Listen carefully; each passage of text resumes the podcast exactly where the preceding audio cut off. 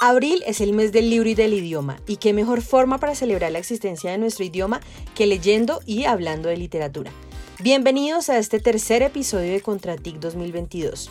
En los próximos minutos estaremos hablando de literatura y de ciencia ficción. Les saluda Luisa Fernanda Cobos, líder digital de Impacto TIC y junto a Laura Suárez, Sebastián Romero, Cristian Caviedes y Daniel Ayazo nos adentraremos en este maravilloso mundo de las letras.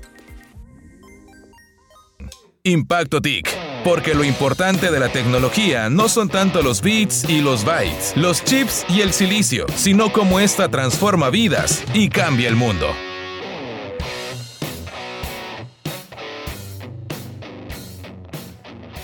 La literatura junto con el cine son los mejores elementos que tenemos los seres humanos para crear mundos imaginarios en el que reflejamos nuestro pasado, presente y futuro. Sin importar la época, los libros logran trascender y explicar el mundo de diferentes formas, sea a través de hechos reales, fantasiosos, mitológicos, científicos o ficticios. Son muchos los géneros literarios existentes, los hay para todos los gustos y preferencias, pero en este episodio vamos a hablar de ciencia ficción, el género que toma elementos de las ciencias y los combina con la realidad para crear historias y mundos. Se puede decir que este es un género joven, pero que en los últimos años ha tomado fuerza por su visión futurista de las cosas que se han vuelto una realidad.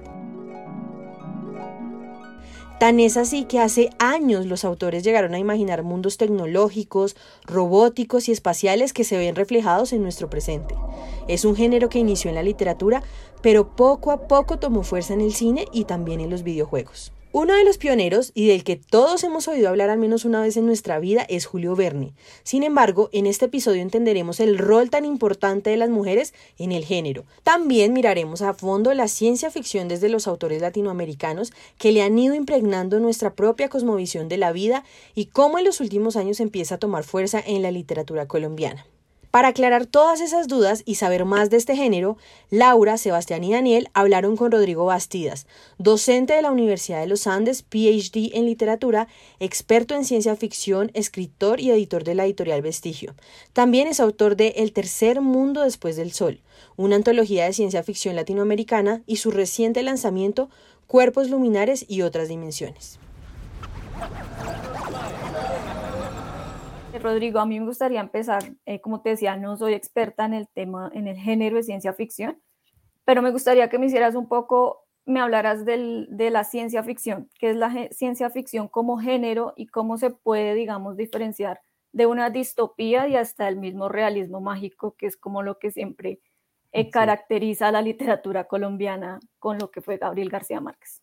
Sí, eh, bueno, hola Laura, hola Daniel, hola Sebastián. Bueno, eh, es muy interesante pensar la ciencia ficción porque normalmente cuando nosotros ah, pensamos en ciencia ficción, normalmente pensamos en navecitas espaciales extraterrestres con formas de insectos extraños o ese tipo de cosas, ¿no? Como, como abducciones extraterrestres. Sin embargo, la ciencia ficción es algo largo, grande, complejo y fascinante creo que eso es lo que me ha llevado un poco también a comprender la ciencia ficción y a emocionarme tanto por el género. ¿En qué consiste la ciencia ficción? Eh, ¿En qué se puede diferenciar de la... Primero empecemos por el realismo mágico, ¿sí? Eh, ¿En qué se puede diferenciar de ese realismo mágico de, de, Gabriel García Márquez que ha estado tan presente en la literatura colombiana? tiene que ver con que el realismo mágico, que en realidad es una manera bastante particular de llamar a la fantasía o a la literatura fantástica, tiene un componente que, primero, los mundos, tanto de la ciencia ficción como de la literatura fantástica, el realismo mágico, ah, son mundos que no se corresponden uno a uno con lo real. Es decir, lo primero, no son literatura realista, sino que los mundos que están construidos son mundos que tienen uno o dos o tres componentes que hacen que ese mundo contado sea radicalmente distinto del cual, en nosotros, del cual nosotros vivimos. Es decir, pensándolo en literatura fantástica conocida, el hecho de que en Harry Potter exista magia ah, hace que sea totalmente diferente a nuestro mundo, por más de que sea semejante, pero no igual. En el caso de Gabriel García Márquez, el hecho de que uh, una gota de sangre pueda recorrer todo Macondo, que Remedios la Bella se pueda elevar, que el tiempo ocurra de maneras distintas, por ejemplo, hace que no sea exactamente el mundo en el cual nosotros vivimos o no se corresponda de una u otra manera con las leyes físicas, llamémoslo así, que nosotros ah, normalmente tenemos. Ahora, eh, ¿cuál es la diferencia? Ya, tenemos como una similitud, realismo mágico y, y, y, fantasía y ciencia ficción. ¿Cuál es la diferencia entre los dos? La diferencia está en que mientras la fantasía o el realismo mágico, el, el elemento que transforma el mundo es un elemento que no tiene una explicación, sino que está más basado en una especie de fe, digámoslo así, en una especie de un autor. Yo siempre he imaginado el autor diciendo, porque las cosas son así. Es decir, bueno, ¿por qué Remedios la Bella se eleva? Y porque sí. O sea, como que no hay una explicación lógica, no hay una explicación ah, muy bien construida que lleve al asunto del por qué esas cosas que ocurren en el mundo ocurren así. En el caso de la ciencia ficción, los elementos que transforman el mundo tienen una explicación que va por el lado lógico. Es decir, si hay, no sé, estoy pensando en, en Blade Runner o en Philip K. Dick y, todo el mundo, bueno, si los androides funcionan de tal manera, funcionan porque hay una lógica que lleva a que esos androides existan en el mundo. Entonces, para resumir, porque si me dan la cuerda, hablo durante mil horas, entonces, para resumir, dentro de estos mundos no realistas o no miméticos, en donde está el realismo mágico, la fantasía, la ciencia ficción, pero también el cuento folclórico o el terror, por ejemplo, que es como un grupo grande de literatura, la diferencia máxima entre la fantasía slash realismo mágico y ciencia ficción tiene que ver con cómo la explicación del mundo creado literariamente, en un caso tiene más que ver con la fe con la creencia, con lo mitológico, con lo cosmogónico, digámoslo así, mientras que por el lado de la ciencia ficción tiene una relación mucho más cercana a lo lógico, a lo científico, a las razones de causa y efecto. No sé si por ahí queda la explicación. Sí, sí, sí, sí quedó más, más claro aún eh, esa diferencia entre la ciencia ficción y lo que tú dices, el realismo mágico y un poco la, la fantasía. Eh, entonces, hablando ya de la ciencia ficción, em, la distopía que podría llegar a estar es un subgénero de la ciencia ficción, según entiendo, pero también qué diferencias pueden haber entre ciencia ficción y distopía, que es como un género que también es muy eh, seguido, digámoslo así, que leen mucho, pero cuál es como esa línea que los divide entre los dos. Eh, digamos, la ciencia ficción como género grande, Ah, tiene un montón de subgéneros o de pequeñas ah, formas estructurales que la componen. Una de esas es la distopía, ¿sí? Una de las formas, pero también otra, por decir algo, es em, eh, los relatos apocalípticos, otras son las space operas o relatos de las galaxias, otras son las ucronías, por ejemplo. Hay una gran cantidad de subgéneros que configuran ese gran género que es la ciencia ficción. Para hablar de las distopías, que es este subgénero, me interesa mucho pensar en algo. Cuando nosotros hablamos de ciencia, normalmente la ciencia la pensamos, la imaginamos, la relacionamos con ciencias duras. Física, matemáticas, astronáutica, eh, biología, ¿no? Como un montón de ciencias que están configurando el mundo. Pero, y esto es muy importante, eh, muy importante, las ciencias sociales o las ciencias humanas también son ciencias. ¿sí? No necesariamente cuando pensamos en ciencia tenemos que pensar en matemática y física, sino que podemos pensar en sociología, antropología, psicología, etcétera, etcétera, etcétera. Política, historia, filosofía. Esas también son ciencias, son ciencias sociales, ciencias humanas. ¿Qué es lo que ocurre con la distopía? La distopía bebe de una ciencia que es la historia y la política. Y esa historia y esa política lo que está es retomando unas posibilidades sociohistóricas que están reflejando qué pasaría. Es decir, el mundo es radicalmente diferente. ¿Por qué? Porque eso que es diferente está explicado a través de la política, la ciencia y la historia. Digo, perdón, la política y la historia. Y principalmente las distopías son mundos en donde hay una contraposición entre unos gobiernos que son totalitaristas o gobiernos que tienen una serie de normas que normalmente aplastan o eh, eliminan al sujeto, al individuo, al pensamiento creativo, a las personas y configuran una serie de leyes que tienden a la masificación.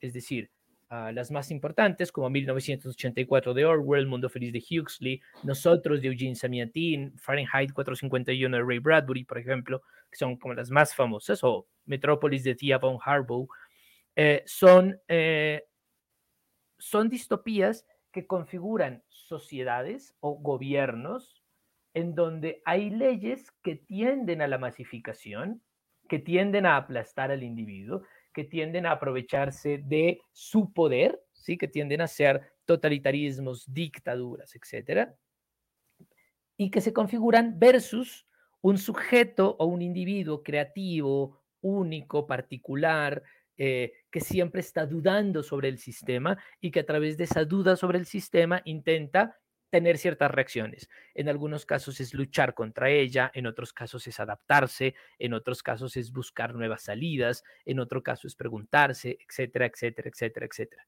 Las distopías fueron muy, muy, muy, muy famosas eh, durante la primera mitad del siglo XX, como todas estas que los nombré. Sin embargo, no han muerto, digámoslo así sino que siguen planteando nuevas formas de gobiernos totalitarios y nuevas formas de ver el mundo, como por ejemplo Pensemos en uno más contemporáneo, el cuento de la criada de Margaret Atwood, en donde el gobierno ya no está apuntando quizá a los totalitarismos fascistas de la primera parte del siglo XX, sino a los totalitarismos de uh, en los totalitarismos heteropatriarcales que de una u otra forma están mostrando ciertas relaciones sociales que tienen que ver con la aparición de las mujeres y su rol dentro de la sociedad. Entonces, es una máquina narrativa muy importante para hablar sobre qué es lo que está ocurriendo en el mundo y en los sistemas y en las estructuras de gobierno, ideológicas y políticas de cada uno de los momentos en los cuales se está viviendo. Súper. Em, pues actualmente estoy leyendo el, el, cuento de la criada, entonces me ha ah, parecido súper interesante. ¿Ves que sí te gusta la ciencia ficción? Sí te gusta la ciencia ficción y no lo sabías. Sí, entonces voy en la mitad, pero sí es un, un, libro muy interesante, eh, donde uno dice como, wow, si llega a pasar esto sería pues como el retroceder, pero pues también se puede llegar, eh, con todo lo que pasa en el mundo, puede llegar a, a pasar también, entonces Sí, dime. Qué pena, qué pena, te voy a interrumpir, Laura. Es que, y hay una cosa importantísima en esto que estás diciendo, y es que el asunto tiene que ver con que Margaret Atwood, cuando escribe este libro, no escribe como si llegara a suceder o si fuera a llegar a suceder, sino que de una u otra manera está hablando de algo que ya está sucediendo, algo que sucede en este mismo instante, y eso es algo muy importante. La ciencia ficción siempre está observando el presente, siempre está observando el hoy y a través de esa observación del hoy lo que hace es extrapolarlo a un mundo imaginario para mostrar cómo ese hoy, ese hoy, tiene ciertos rasgos que quizás solamente podemos ver, no cuando hablamos del realismo, del tú a tú, sino cuando logramos extrapolar ese hoy a un espacio no realista en donde todo eso se ve más descarnado y donde se ve extrañamente no, es no realista, pero extrañamente se ve mucho más real que lo realista, ¿no? Y eso es interesantísimo. Bueno, Rodrigo, un gusto saludarte y tenerte aquí con nosotros en, en, Impacto TIC. La verdad es muy interesante este tema, sobre todo porque la verdad confieso que a mí me encanta la ciencia ficción. Creo que hay un montón de subgéneros que son supremamente interesantes. Y bueno, concuerdo con muchas de las cosas que has dicho, pero bueno, digamos que me gustaría iniciar mi pregunta planteándote un poco como la idea de que, pues, en, cierto modo, la ciencia ficción siempre o casi siempre está muy presente em, a lo largo de nuestra vida. Em, me refiero a películas, a novelas, eh, libros, cómics y, por qué no, hasta dibujos animados. Incluso lo hemos visto tal vez en, en algunos videojuegos. Em, quería preguntarte concretamente, digamos que porque, o, más bien, cómo surgió el tema de, la ciencia ficción, es decir, quiénes fueron esos primeros em, escritores, esos primeros pensadores que se imaginaron una cosa como la ciencia ficción. Em, yo digo, es una opinión personal, que, en cierto modo también es gente que, era un poco soñadora con cosas em, que a lo mejor en su época eran un poco difíciles de creer y se me viene a la mente, por ejemplo, Julio Verne, que creo que es uno de los referentes más grandes en este tema. Entonces, te quería preguntar justamente eso, ¿quiénes fueron esos primeros eh, personajes en iniciar esto de la ciencia ficción y cómo eso fue llegando hasta América Latina? Eh, es una pregunta gigante, es una pregunta gigante porque es como, como resúmeme la historia de la ciencia ficción. Ah, pero voy a decir algo muy, muy, muy, muy particular. Eh, quienes primero imaginaron esos mundos fueron las mujeres. Es decir, uh, tanto Margaret Cavendish como mm, Mary Shelley fueron las primeras escritoras que empezaron a preguntarse por cómo se estaba desarrollando, planeando, pensando, imaginando. Ah, hola Sebastián, ya estás eh, ya te vemos. ¿Cómo estabas imaginando, cómo estaban ellas imaginando, planeando y pensando el mundo a partir de uh, de una tecnología, una ciencia y unos pensamientos lógicos que estaban interviniendo en el mundo. Como ejemplo, y esto es muy interesante, voy a poner a, eh, Mary Shelley, que es una famosa escritora eh, y muy famosa por justamente a, Frankenstein, que se considera básicamente la primera gran obra de ciencia ficción. Hay que comprender que una obra como Frankenstein no es una obra simplemente de terror, como se la ha vendido últimamente, de Boris Karloff con un par de tornillos aquí haciendo como, va, ¿no? hay cosas terribles, sino que es una construcción ideológica muy fuerte que tiene que ver con el feminismo, por un lado. No olvidemos que Mary Shelley es hija de Mary Wollstonecraft, eh, que es la primera gran feminista de la primera ola que escribe la vindicación de los derechos de la mujer, pero por otro lado es hija también de un filósofo anarquista y ah, está en un grupo que es el grupo de... Mm, es un grupo que configuran que está junto con su esposo Percy Shelley y con el poeta Lord Byron y que están pensando qué es lo que está ocurriendo en el mundo moderno, ¿no? Ah, de esto se podría hablar como un montón, porque además están hablando de veganismo, están hablando de un montón de cosas bien interesantes ahí, pero para resumirlo, porque si no, si me pueden hablar de Mary Shelley, se me van cinco horas, porque la amo profundamente. Em, pero esa primera gran escritora, Mary Shelley, lo que está es justamente viendo cómo la ciencia a través de unos descubrimientos que se están haciendo en ese momento que tienen que ver con la electricidad, que tienen que ver con el galvanismo, empieza a crear vida y cómo ese crear vida de el científico, que es ese científico prototipo, que es el doctor Frankenstein, empieza a tener ciertos ecos sociales. Es decir, la ciencia no solamente es una ciencia que hace descubrimientos, sino que tiene ecos dentro de lo social. El problema o el gran problema de Víctor Frankenstein tiene que ver con que él ha tomado, por eso la obra se llama El moderno Prometeo, el subtítulo, tiene que ver con él ha tomado el poder de los dioses. Ojo, ese asunto ya no es, o sea, lo que hablábamos ahorita de fantasía, ciencia ficción, ¿no? Ya no es un asunto mítico, religioso, de Dios creador, sino que el hombre a través de la ciencia se puede tomar el papel de ser creador de vida. ¿sí? Entonces, ahí hay un paso de la fantasía a la ciencia ficción, ¿no? Que es bien interesante. Y esa ciencia ficción empieza a hacerse preguntar sobre el sujeto, las personas, el papel de la ciencia, el papel del científico, la responsabilidad social, etcétera, etcétera. Pero bueno, pasos Mary Shelley como, como alguien increíble, pero posteriormente eh, hago un salto gigante desde 1818 hasta 1900. Y los siguientes grandes escritores, y bueno, y de Margaret Cavendish la dejamos ahí para otro, para otro día, eh, porque viaja a otro planeta y bueno. Em, y vamos a principios del siglo XX, a los que son considerados por muchos como los iniciadores ya del género, como mucho más dinámico, podríamos decirlo así, que son, por un lado, eh, Julio Verne, y por otro lado, H.G. Eh, Wells. Tanto H.G. Wells como Julio Verne viven en el mismo tiempo, en el mismo momento. Cada uno tiene una visión diferente sobre la ciencia, mientras Julio Verne es mucho más mecanicista, le interesan las máquinas, le interesa eh, el submarino, el cohete, los tecnicismos, la ciencia, etc. H.G. Wells es mucho más sociológico, es decir, en la máquina del tiempo de H.G. Wells, nosotros no tenemos la más mínima idea cómo es la máquina. ¿sí? Es como, es como, es una cosa que ocurre X, pero sí él pone énfasis en cómo esa máquina del tiempo está reflejando unas problemáticas estructurales sociales que se están viviendo en 1900. Entonces, todo lo que ocurre en este inicio del siglo XX es muy importante y muy interesante porque, por un lado, Julio Verne se va a convertir en lo que se va a llamar las ciencias duras, es decir, las ciencias más mecánicas, matemáticas, maquinistas, etcétera, mientras H.G. Wells se va a convertir en lo que se ha llamado la ciencia ficción blanda, es decir, una ciencia ficción más hacia el lado de lo sociológico, lo político, lo eh, psicológico, etcétera, etcétera, lo antropológico, ¿no? Entonces es bien interesante porque este inicio del siglo XX marca en Europa la aparición de estos dos autores, pero también marca en América Latina, para responder a la segunda parte de tu pregunta, un inicio de aquello que podríamos llamar la modernidad. Cuando llega la modernidad a América Latina a principios del siglo XX, también los autores se empiezan a preguntar qué cosas raras son esas máquinas y, esos, y esas novedades científicas que están llegando.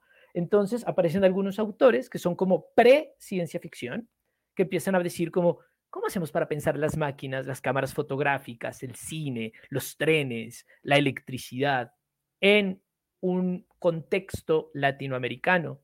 Libros, cuentos como El vampiro de Horacio Quiroga, como eh, Verónica de Rubén Darío, por ejemplo, eh, como los cuentos que está escribiendo en Argentina Leopoldo Lugones o en México Amado Nervo, eh, por decir algunos casos, eh, todos estos a principios de siglo, integran máquinas, integran cámaras fotográficas, cine, trenes, y todo esto extrañamente en América Latina dialoga con un contexto que tiene que ver con lo religioso.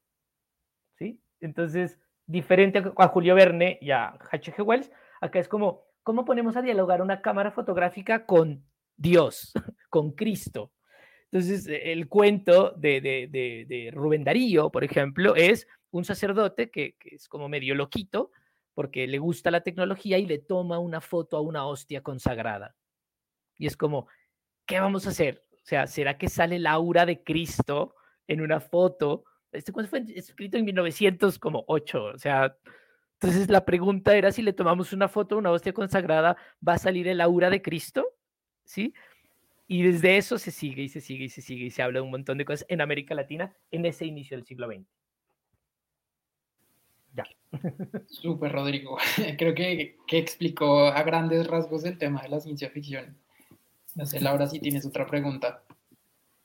No, pues ya que llegamos a, América Latina y como esas diferencias de pronto de, la ciencia ficción, no sé, en Europa, en, Estados Unidos y pues ya al contexto latinoamericano, eh, eh, me gustaría que habláramos específicamente de Colombia, de cuándo se puede decir eh, que hubo autores que empezaron a, a escribir sobre ciencia ficción en lo que tú has hecho en tus ensayos. Sé que has hecho como ese seguimiento de, autores colombianos que empezaron como a, hacer ciencia ficción, entonces me gustaría que habláramos como, como ya desde Colombia y después sí em, eh, América Latina como tal, eh, refiriéndonos al libro que hiciste sobre esa antología de escritores de ciencia ficción, pero eh, primero creo que un poco sobre Colombia que siento, no sé, la ciencia ficción es como que a veces no se relaciona mucho con Colombia y no hay muchos autores que conozcamos y pero pues que sería bueno empezar a hablar.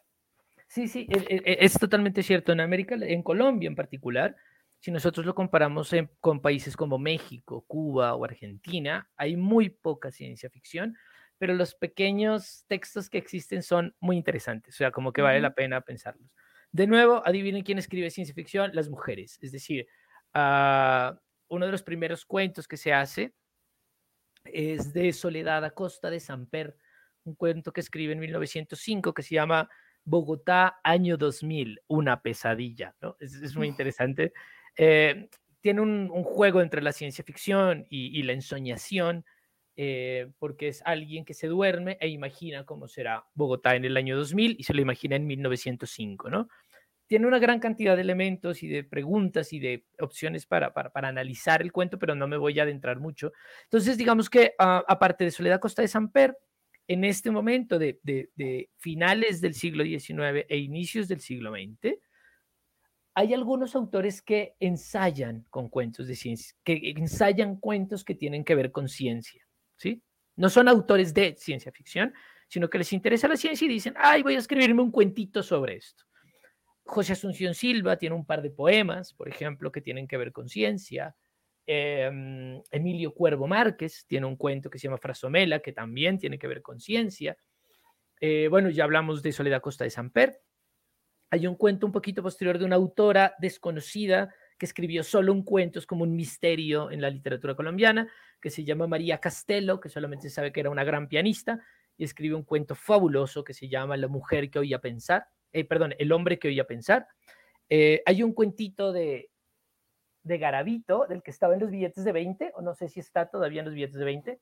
No sé, yo solo tengo billetes de 2000, así que eh, no tengo muchos billetes de más denominación. Em, entonces, él también tiene un cuento que se llama Sueño de opio, alucinación. Perdón, ahorita olvido el nombre, les pido disculpas. Se llama Sueño de opio o alucinación, algo así. Perdón si no soy exacto con el cuento.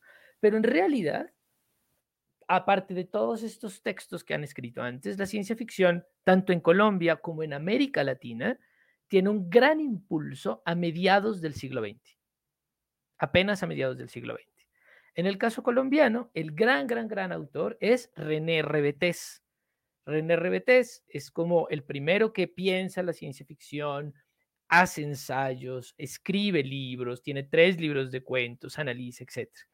La idea de René Rebetés es increíblemente fabulosa, o sea, como que la amo profundamente, eh, porque René Rebetés eh, basa sus cuentos, sus ideas de ciencia ficción en, en que si bien nosotros estábamos, uh, si nosotros concebimos la ciencia de una u otra manera como una ciencia, tal como les decía ahorita, física, matemática, fría, muy pegada a las estructuras cartesianas del mundo, digámoslo así, eh, ¿qué tal si nosotros pensamos que las epistemologías latinoamericanas no son creencias, mitos, no son cosas raras que piensan los indígenas, no son, eh, no, no son otras formas de ver el mundo pseudocientíficas, no.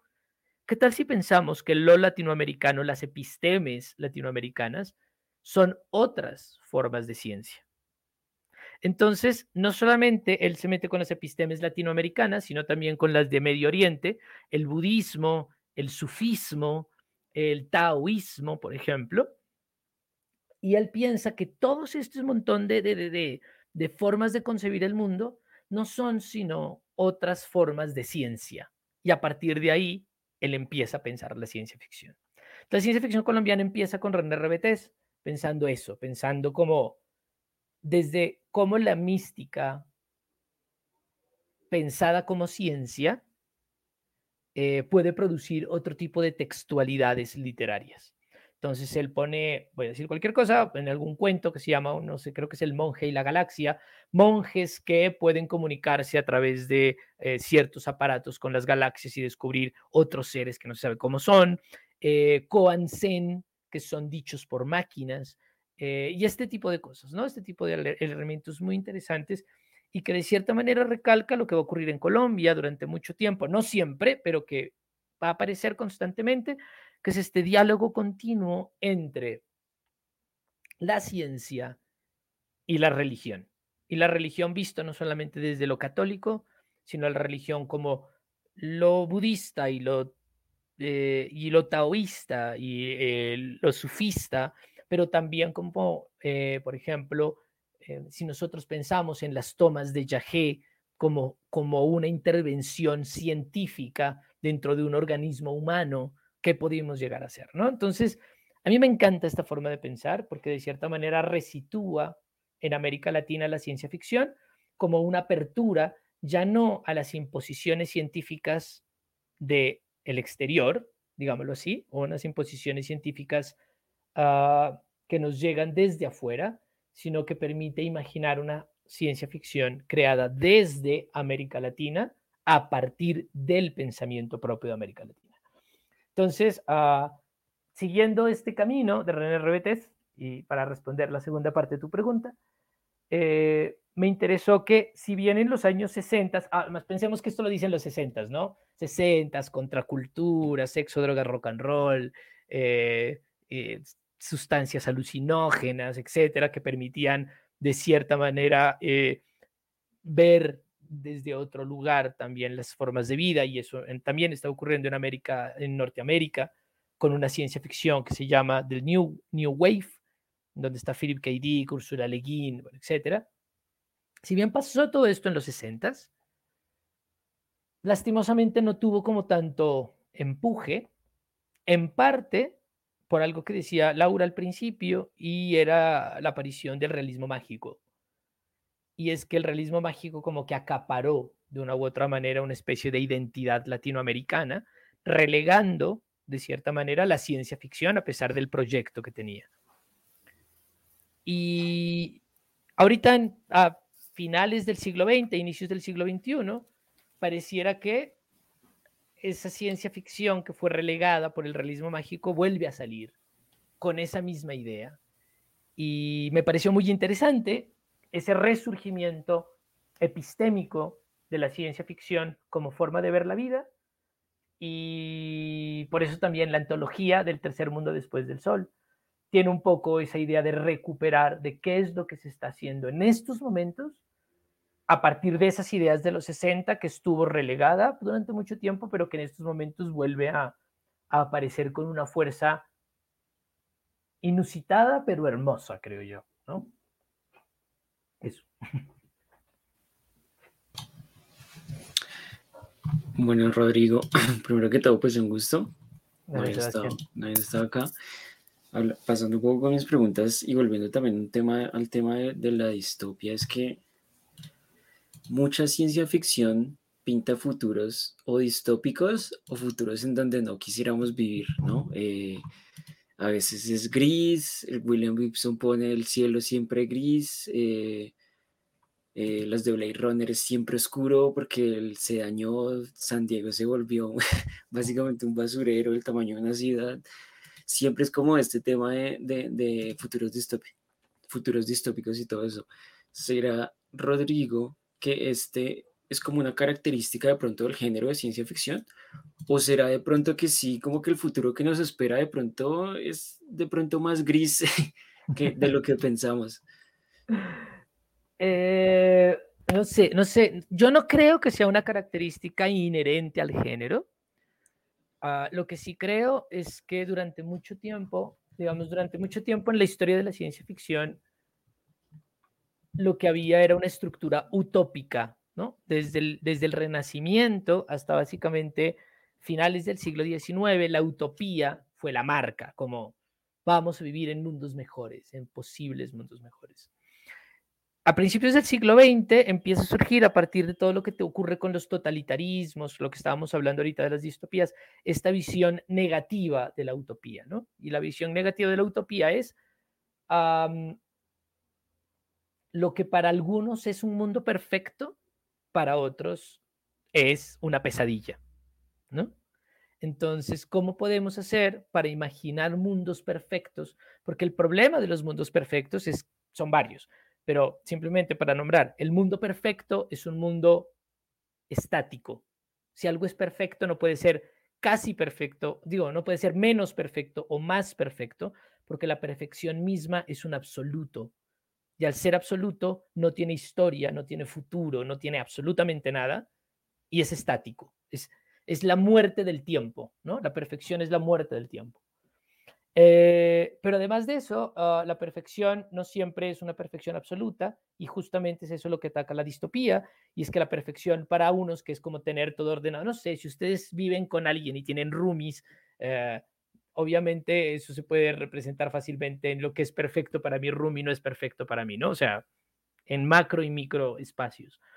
Pero, ah, y eso conlleva una marca muy importante de cierta visión crítica del futuro de la ciencia eh, que tiene la ciencia ficción. la ciencia ficción mira todo como si fuera un poquito oscuro, apocalíptico, eh, ¿sí? Como muy malo. Sin embargo, hay una gran cantidad de libros que se preocupan o que más que se preocupan, se interesan en recalcar las posibilidades de resistencia, de vida, de creación, de luz, digámoslo así, en mundos totalmente apocalípticos. Entonces, es muy particular. Voy a hablar simplemente sobre un, una, una, un ejemplo, digamos, muy conocido, que es La carretera de Cormac McCarthy, que después lo hicieron una, una película con Vigo Mortensen. No sé si la vieron, es muy buena. Si no la han visto, anótenla. Eh, bueno, vean, lean el libro también. El libro es de 80 páginas, es muy bueno. Hay un mundo apocalíptico, la gente es caníbal, no hay absolutamente nada que comer y un padre y su hijo van con un carrito de supermercado caminando por la carretera buscando un futuro mejor. Si bien el mundo es apocalíptico, lo que recalca el autor es cómo en ese mundo apocalíptico hay una posibilidad de algo que el padre llama mantener la llama viva y lo que le interesa es cómo esa relación padre-hijo mantiene la llama viva.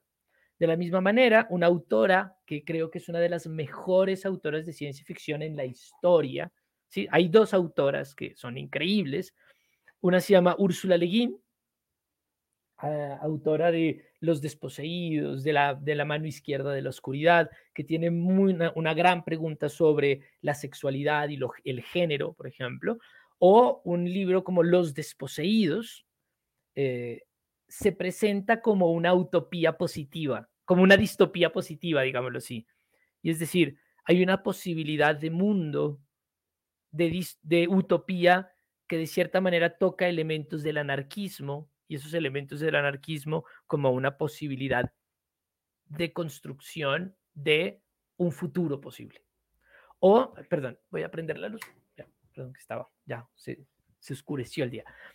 Em, o estoy pensando en otra gran autora que se llama Octavia Butler, en donde ah, tiene dos libros, uno que, que forman una duol, duología, no sé cómo sería, bueno, un par de libros, ah, que son la parábola del sembrador y la parábola de los talentos, en donde en medio de un mundo apocalíptico es posible encontrar una sociedad que basa su supervivencia en el comunitarismo, en que las cosas son de todos, en que compartimos, en que como una respuesta casi que, no violenta, pero una respuesta muy contestataria a unos mundos de capital totalmente individualistas y egoístas, la respuesta es vivir en comunidad, es decir, como compartir hacer las cosas no como sujetos, sino como lugares de compartir. Entonces, es muy particular, volviendo otra vez a la pregunta, porque ah, si bien los mundos sí en general son apocalípticos, terribles, tristes, distopías, o sea, todo es oscuro y todo se va muy al carajo, ah, en realidad también la ciencia ficción tiene una gran cantidad de textos que en medio de esos mundos que se van al carajo, ah, presentan posibilidades de sociedades comunitarias o sociedades, o, incluso no solamente sociedades, de sujetos que en medio del caos permiten ver la luz. Y el énfasis no es en el mundo terrible, sino en el sujeto que sobrevive a partir de ah, la luz que puede dar, causar, producir, establecer en ese mundo terrible. Un poco como el mundo es tan horrible que lo único que nos queda es ser lo más humanos posibles. ¿no? Eh, y esa es la única solución. Y, yo creo que eso apunta mucha ciencia ficción. Eh, claro que uno se queda con la idea del mundo terrible y uno dice como, era un mundo horrible, pero en el fondo, en medio de ese mundo horrible siempre existe la opción de, de cómo, en las distopías, por ejemplo, cómo el amor es algo que siempre salva a los sujetos. En Fahrenheit, en, en, Fahrenheit, en, 451, en 1984, eh, en, Nosotros de San el amor aparece. Yo sé que suena muy, muy, uh, ¿cómo se llama la película? Muy interestelar el asunto, pero, eh, pero es cierto, en estas distopías la gran esperanza del mundo terrible, político, social, totalitario, aparece en el momento en el que el personaje se enamora, por ejemplo. Y eso es importante, ¿no? ya, pero ya, me emocioné. No, justamente siguiendo con esto, tal vez uno de los, de los subgéneros, diría yo, que más explora esta idea es la, el, del, el del cyberpunk, porque el cyberpunk es justamente como súper alta tecnología, pero la calidad de la vida de las personas se fue abajo. Entonces, eh, vuelven a nacer los mercados negros, eh, las, la, inteligencia artificial entonces andan sueltas, el internet entonces se vuelve, se vuelve, o sea, como que todo está controlado por firewall, como que todos estos temas, ¿cierto? Y al mismo tiempo como que Cyberpunk se ha convertido como, ha salido incluso del terreno literario y se ha convertido en películas, en juegos de rol, en el mismo Cyberpunk del juego. ¿Por qué crees tú, Rodrigo, que, que el cyberpunk como tal, como que un poco ha sido esos géneros que ha trascendido un poco y se ha salido y se ha convertido como toda esta tendencia, este fenómeno tan grande? Hay que tener en cuenta que el cyberpunk surge en 1982 con la trilogía del Sprawl de William Gibson y hay que entender que en el 82, 84, cuando surgen estas, estas, estos libros, el Internet aún no existe y todavía es una gran posibilidad, ¿no? Es una posibilidad.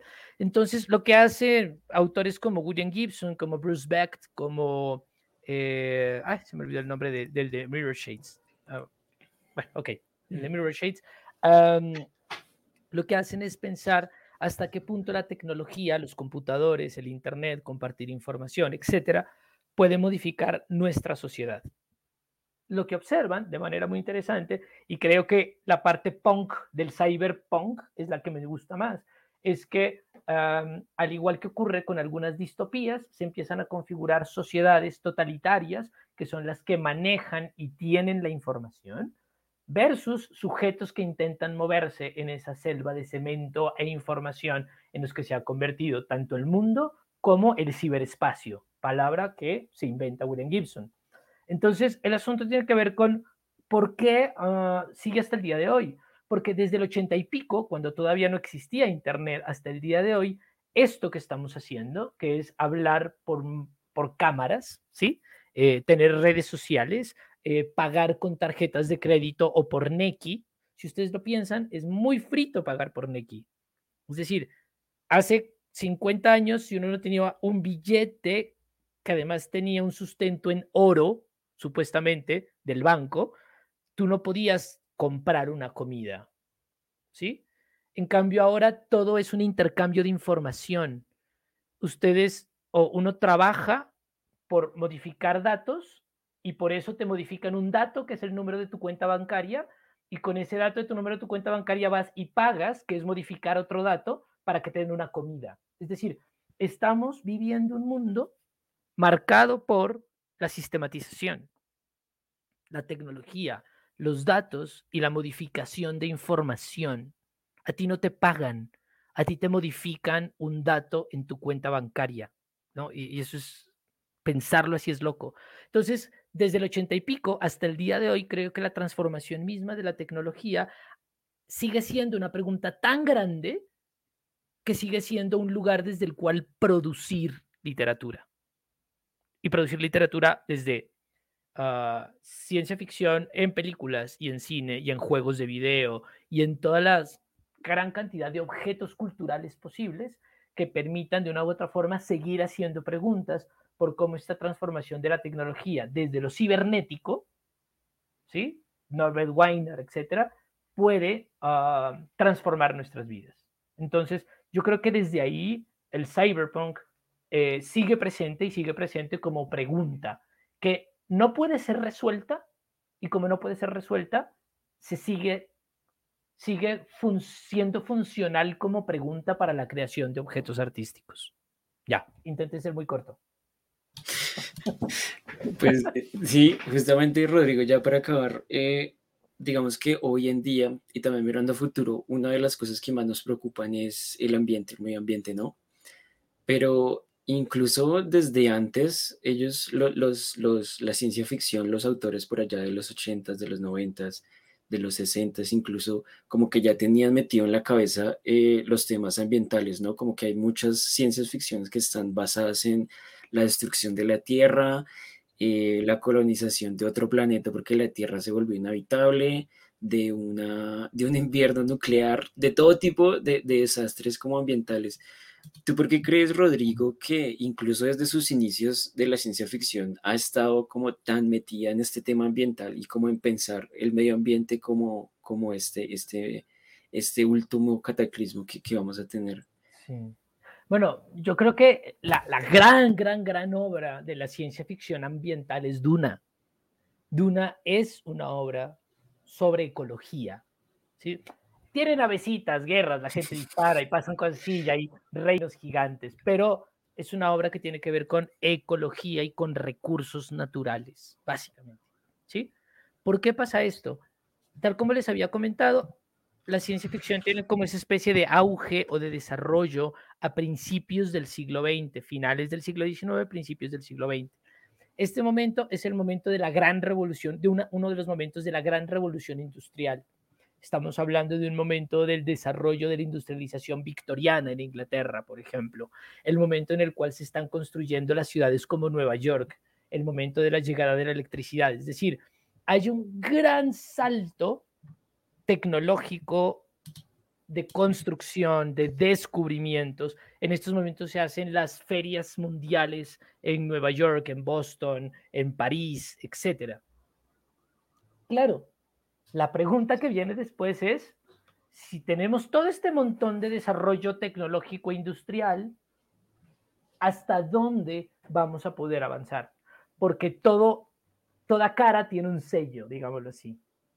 Y como toda cara que tiene que ver con el desarrollo industrial que en algunos, no sé, eh, científicos y políticos de ese momento, muy positivistas, podríamos llamarlo así, no, más que positivistas, muy uh, que auguraban un futuro progresista continuo y desarrollista continuo, decían es que el cielo es el límite, los humanos estamos llegando a un desarrollo tecnológico que no tiene punto de llegada, punto de finalización. Pero como toda cara tiene su sello, el sello es, momento, pero todo esto depende de recursos naturales. Y los recursos naturales son recursos que si bien son inmensos, son recursos que se pueden acabar. Son recursos no renovables. Entonces, la gran pregunta de la ciencia ficción, que está muy pegada de la ciencia, pero de la tecnología también, tiene que ver con, oigan, todo bien con la tecnología, todo bien con el avance científico, todo bien con la industrialización y el desarrollismo. O sea, te queremos máquinas, plantas, fábricas, eh, desarrollo industrial, científico, tecnológico, ideológico. Te amamos. Pero ¿qué pasa del otro lado? Nosotros necesitamos tener recursos renovables para que, perdón, llegó el gatito, eh, para que, ay, momento, ya, venga para acá, perdón. Em, para, que, para que este desarrollismo se siga ah, expandiendo, digámoslo así. Entonces, em, la pregunta sobre la ecología que surge desde básicamente principios del siglo XX tiene que ver justamente con qué es el lado B del desarrollo tecnológico e industrial que tiene cualquier tipo de propuesta científica. Obviamente, a medida que eso avanza, es decir, a medida que la tecnología y la industrialización y el desarrollismo avanzan, las preguntas sobre los recursos no renovables se hacen cada vez más urgentes, más importantes, más inmediatas. Entonces, creo que por ese lado va. La ciencia ficción siempre como una literatura que pregunta, duda, eh, está haciendo todo el tiempo, está tratando de ver ese lado B de las cosas que uh, casi siempre se presentan como un desarrollismo absoluto o total, o, ¿sí? etcétera, etcétera. Entonces, creo que ese es el interés de una ciencia ficción climática o lo que se ha llamado la cli-fi, ¿no? La climatic, climatic fiction. Climate fiction, climate fiction, sí. La climate fiction, que es como la ciencia ficción que habla sobre el clima. Digamos que de todo lo que, de lo que hemos hablado, eh, de la ciencia ficción, digamos, a nivel mundial, eh, hablando un poco Colombia, Latinoamérica. En el tema Latinoamérica, y ya para cerrar em, con el libro que tú, que tú hiciste, esa recopilación, que son autores ya eh, recientes de América Latina, y cuando nos hablabas de que en América Latina eh, fue como esa combinación entre eh, un poco nuestras raíces indígenas con la conquista y con todo el tema religioso, o sea, como que también creamos nuestro propio como, como forma de ver el mundo, ¿no? Porque pues es muy diferente hablar desde una Inglaterra o un Estados Unidos a un Colombia, un Perú o un México. Eh, me gustaría saber en esa antología que tú, que tú realizaste, qué autores podemos encontrar y qué temas em, eh, se encuentran allí, que son recurrentes, no sé, de pronto el tema de la Amazonía, del medio ambiente, eh, temas que, que, son más como reales para nosotros los latinoamericanos. Sí, yo creo que un poco de los temas que hemos hablado, en el caso, por ejemplo, del cuento de Jorge Baradit, que es el chileno, es un cuento que habla sobre eh, una especie de contraposición entre las formas de concebir la ciencia entre Europa y América, se llama La Conquista Mágica de América, y él basa su cuento en una especie de pelea o lucha mágica que se tiene entre, el alquimis, entre la alquimia europea y el chamanismo americano, por ejemplo. ¿no? Eh, lo mismo va a pasar con el cuento de Teresa Mira Echevarría, que se llama Les en donde algunas tribus originarias eh, del Chaco tienen la posibilidad de viajar al espacio. Y ese cuento en particular también analiza algo muy, muy especial, que es, que es un tema que ha sido muy, que se ha convertido en un tema muy importante para América Latina, y es el tema del género, ¿no? Es el tema de las diversidades sexuales, que aparece eh, en algunos de los cuentos, como en el de, como el de Teresa Mira. También el cuento de, Gabriela, Gabriela Damián, que se llama el... Ay, se me olvidó. Bueno, es un cuento, el tacto, el sentido del tacto, algo así. perdón, se me olvidó el cuento. Habla sobre la recuperación de ciertos hongos como lugares para comprender desde otras epistemes originarias el mundo. Y eso es como uno de los temas. El otro que me parece bien interesante y que aparece en muchos cuentos, perdón, este gatito está, es que es una gatita que tiene 20 años y y no se imaginan lo consentida que es. Eh, otro de los temas que aparece de manera continua es, es cómo en América Latina la, América Latina la tecnología nos llega de segunda mano y nosotros tenemos todo el tiempo que modificarla o adaptarla a nosotros. Nosotros no tenemos un, eh, no tenemos la, un headquarters de Google ni tenemos un Silicon Valley, por más de que el presidente diga que sí, pero no, eh, no tenemos un Silicon Valley, ah, no tenemos muchas cosas de tecnología, nosotros no, en muchas ocasiones, no siempre, pero en muchas ocasiones, no las creamos, sino que las recibimos. De otro lado. Por lo tanto, momento que el gatito se puso cansado. Eh, gatito cansado. Perdón. Eh, sino que la recibimos de otros lados y, lo que tenemos que hacer es modificarla o transformarla. ¿Y en dónde las transformamos? En los San Andresitos.